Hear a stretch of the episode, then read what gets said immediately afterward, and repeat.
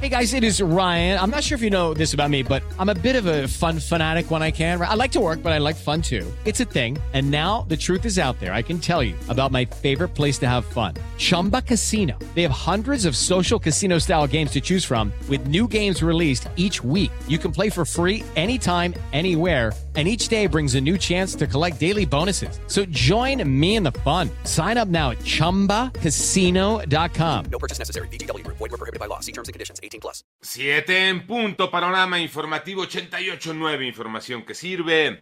Yo soy Alejandro Villalbazo en el Twitter, arroba Villalbazo13. Es jueves 7 de julio, Iñaki Manero. Vámonos con el eh, panorama y continúa el incremento de contagios de COVID en el país. Van a la alza. Moni Barrera.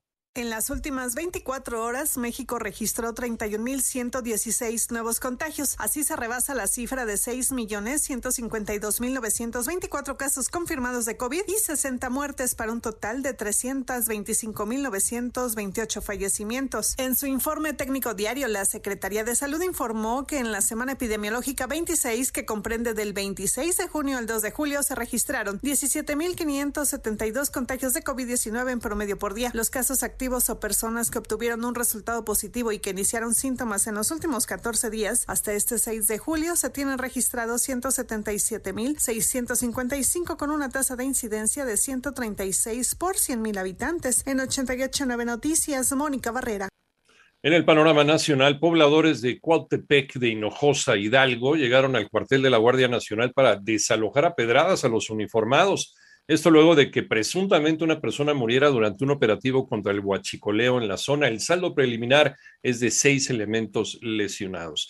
Y la Unidad de Asuntos Internos de la Guardia Nacional informó que investiga el enfrentamiento entre su personal y un presunto grupo de traficantes de personas, conocidos de este lado como polleros, coyotes del otro lado, luego del accidente registrado el pasado martes en el que resultaron lesionados 13 migrantes indocumentados en Chiapas.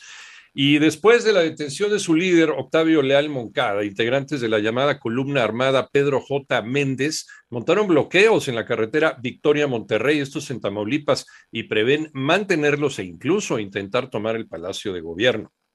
Llaman a legislar contra los matrimonios infantiles forzados. Ivonne Menchaca. Al denunciar que alrededor de 12 millones de menores de edad se casan al año en México, la presidenta del Senado, Olga Sánchez Cordero, lamentó que los matrimonios y uniones infantiles tempranas y forzadas, si bien se prohibieron en los códigos civiles de nuestro país en 2019, ahora son uniones solamente forzadas en esta estructura patriarcal y machista en que vivimos. Imaginémonos una niña de 14 años, de 15 años, obligada forzadamente a convivir o a casarse con un hombre de 60 años, de 65 años, violento y que obviamente la diferencia y la simetría no solamente de edad, sino de poder sobre esta criatura, esto es lo cotidiano. 889 Noticias, Ivonne Menchaca Sarmiento. Vamos al panorama internacional. Dicen que esto ya se esperaba, otros los tomó por sorpresa, pero hoy, hoy por ahí de las doce y media de la tarde, hora de Londres, en Inglaterra, el primer ministro británico Boris Johnson aceptó dejar el liderazgo de su partido tras las múltiples renuncias en su equipo, pero dice que se mantendrá al frente del gobierno hasta octubre cuando se designe a su sucesor. Y dice Boris Johnson en un mensaje, está claro ya que la voluntad del grupo parlamentario conservador es que haya un nuevo líder en el partido y un nuevo primer ministro. Si hasta ahora no he querido abandonar, ha sido porque consideraba mi deber cumplir con el mandato electoral de 2019, la mayor victoria conservadora desde 1987, dice Boris Johnson. Dice que no dejará el cargo hasta, reiteramos, octubre, cuando se designe a su sucesor. 4.8 millones de ucranianos han huido a Europa, han huido, perdón, a Europa, según la Agencia de Refugiados de la Organización de las Naciones Unidas. Asimismo, se estima que más de 7.1 millones de personas están desplazadas dentro de Ucrania. Tras la invasión rusa, las autoridades ucranianas han cifrado en más de 1.600 los cadáveres aún sin identificar y la mayoría de ellos en Kiev.